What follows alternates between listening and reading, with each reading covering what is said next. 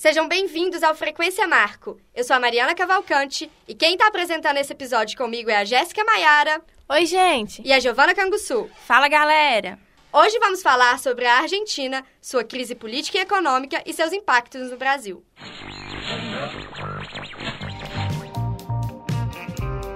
Frequência Marco.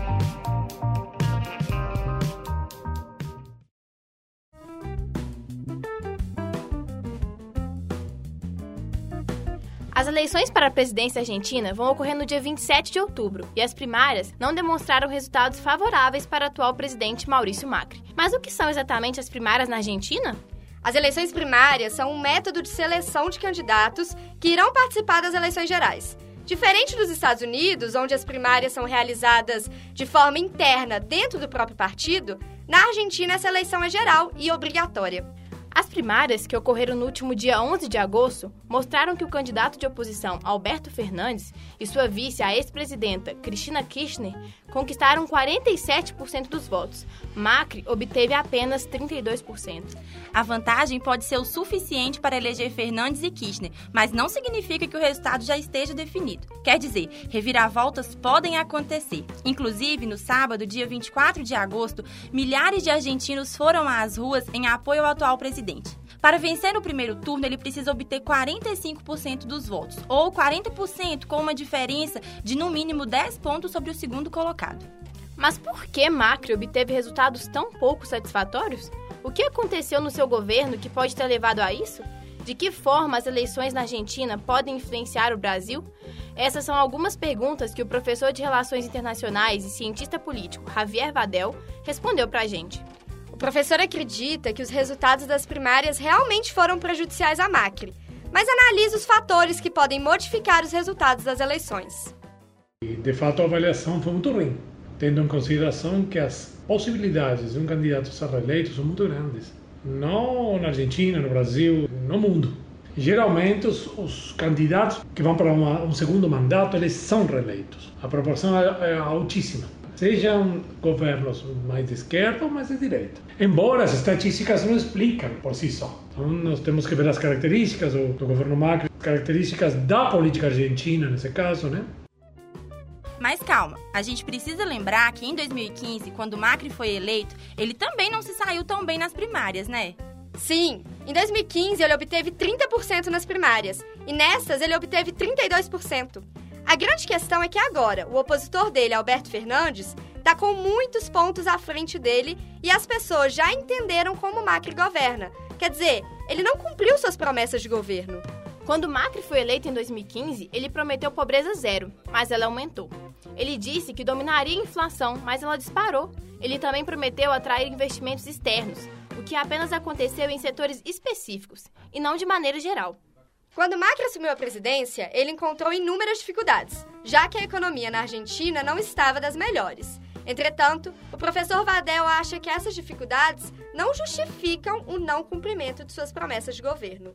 A herança de Macri não foi boa, mas também não foi uma catástrofe como é pintada pela, pelo discurso político.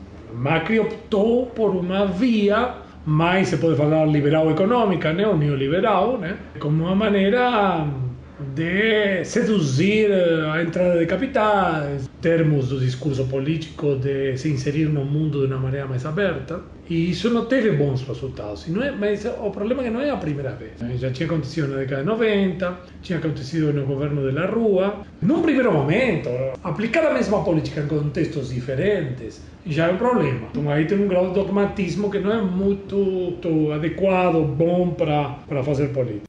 Bom, já vimos então por que o Macri caiu nas pesquisas e já entendemos o que se passou na Argentina nos últimos anos. Mas agora, quem são os candidatos opositores? O que eles representam para o povo argentino? Alberto Fernandes é ex-ministro-chefe dos governos de Néstor e Cristina Kirchner, ex-presidentes da Argentina. Há três meses atrás, a Cristina convenceu o Alberto a ser candidato à presidência, tendo ela como vice. Isso é bastante intrigante, levando em conta que eles haviam rompido relações políticas durante o governo dela. Inclusive, membros do atual governo de Macri zombaram dessa manobra, alegando que Alberto será apenas um fantoche de Cristina Kirchner. Porém, o professor Javier Vadel acredita que a intenção de Cristina não é ser presidente de fato, mas garantir seu lugar na política. Embora no Brasil se conheça pouco, Alberto Fernandes é uma pessoa muito preparada politicamente, não é um novato. E é um membro importante do Partido Peronista que já estava articulando com outros setores para formar uma unidade frente à coalição de Macri. É evidente que a figura mais destacada pelo passado recente tudo era Cristina e que ela podia ganhar, inclusive as primárias, podia ganhar as eleições. Embora ela é consciente e não sei em que medida ela queria ser candidata a presidente a candidatura de Alberto surpreende também Macri, porque se Cristina fosse candidata, talvez fosse mais fácil tornar essa eleição algo muito polarizado. O professor fala um pouco disso também. Alberto surpreende e não, surpre não só surpreende ele, como a oposição. Porque para Macri seria mais fácil, não estou falando que ganharia, tá? Mas seria mais fácil ter um rival que leve a uma polarização e a uma radicalização. Porque hoje em dia a manipulação do voto e do eleitorado vai pelas, pela bilis, pelo ódio e menos pela consciência de se um governo não vai favorecer sua consciência individual e de classe. Essa estratégia de Cristina foi muito interessante, porque, ao invés de criar uma polarização e dividir a população por meio do ódio, igual aconteceu em países como o Brasil, ela utilizou uma forma de conseguir apoio dos dois lados não só para conseguir se eleger, mas também para garantir uma estabilidade de governo. Ela tenta conseguir o apoio dos dois lados do seu partido. Quer dizer, quando Cristina foi presidente, ela destoou um pouco do viés político pregado pelo Partido Justicialista, o antigo peronista. Isso porque ela estava governando com características muito próprias, tanto que seus anos de governo são conhecidos como kirchnerismo. Agora, ela recorre a Alberto Fernandes para poder alcançar um maior público sem tantas divisões políticas. Ouçam o que o professor tem a dizer sobre isso. De fato, a jogada política da Cristina Fernandes de Kirchner foi muito interessante, muito interessante. Foi uma jogada inteligente, ela é muito inteligente, ela é uma política de muita experiência, uma política de experiência, e de fato isso conseguiu colocar panos quentes né, aí na, na situação para talvez levar ao grau de amadurecimento né, na política, que a vitória de um não significa a tragédia do país ou vice-versa, né? Como foi pintado em alguns momentos da campanha de Macri, de que se ganha voto ao kirchnerismo. Assim como a Cristina chamou o Alberto para conquistar mais eleitores, Macri chamou para ser seu vice o Miguel Pichetto, líder do Partido Justicialista. Assim, o peronismo estará presente nas duas principais chapas. Já o terceiro colocado nas primárias é o ex-ministro da Economia, Roberto Lavanha. E o vice dele também é peronista. Sua candidatura é uma ameaça a Macri, já que aparentemente os dois pretendem conquistar os votos da ala mais à direita do peronismo. Com tudo isso acontecendo, o presidente Jair Bolsonaro já disparou críticas a Alberto Fernandes e até mesmo comparou a Argentina à Venezuela. O ministro de Relações Exteriores, Ernesto Araújo, disse em entrevista para o jornal Clarim que Fernandes seria como um fantoche de Kirchner, que por sua vez se assemelha ao Lula e até mesmo a Hugo Chávez. O professor comentou o assunto. Acho que aqui no Brasil contavam com uma melhor eleição de Macri. A política externa brasileira está muito politizada nesse sentido, né? Então, e é ideologizada, né? Então, no sentido de que isso foi visto por um grupo, né? O presidente Bolsonaro talvez um grupo muito reduzido, como uma ameaça ao Brasil se o Alberto Fernandes ganhasse essa eleição. É muito difícil você prever a conduta do governo brasileiro em relação a isso. Ela, é muito contraditória, muito assertiva politicamente e muito, injerencista nos assuntos de outros estados, que deveria ser menos. Né?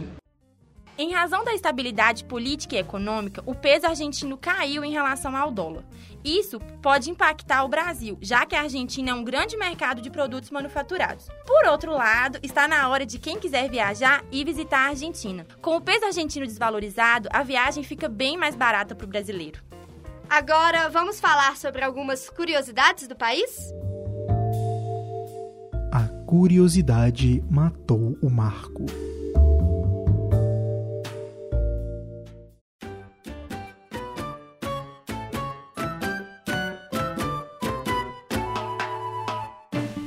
Sabem qual foi o primeiro país do mundo a ter uma mulher como presidente? Isso mesmo, a Argentina, com a Cristina Kirchner. Outra curiosidade política é que na virada de 2001 para 2002, a Argentina teve cinco presidentes no período de 12 dias.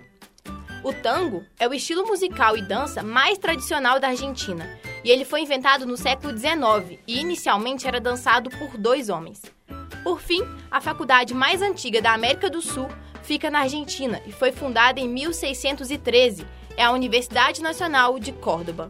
Esse foi o primeiro episódio do Frequência Marco, podcast quinzenal do jornal Laboratório Marco. Qualquer dúvida, crítica ou sugestão, mande para as nossas redes sociais. Nosso Instagram e Twitter são arroba Jornal Marco. Ficamos por aqui. Não deixem de nos acompanhar, hein? Tchau! Até mais!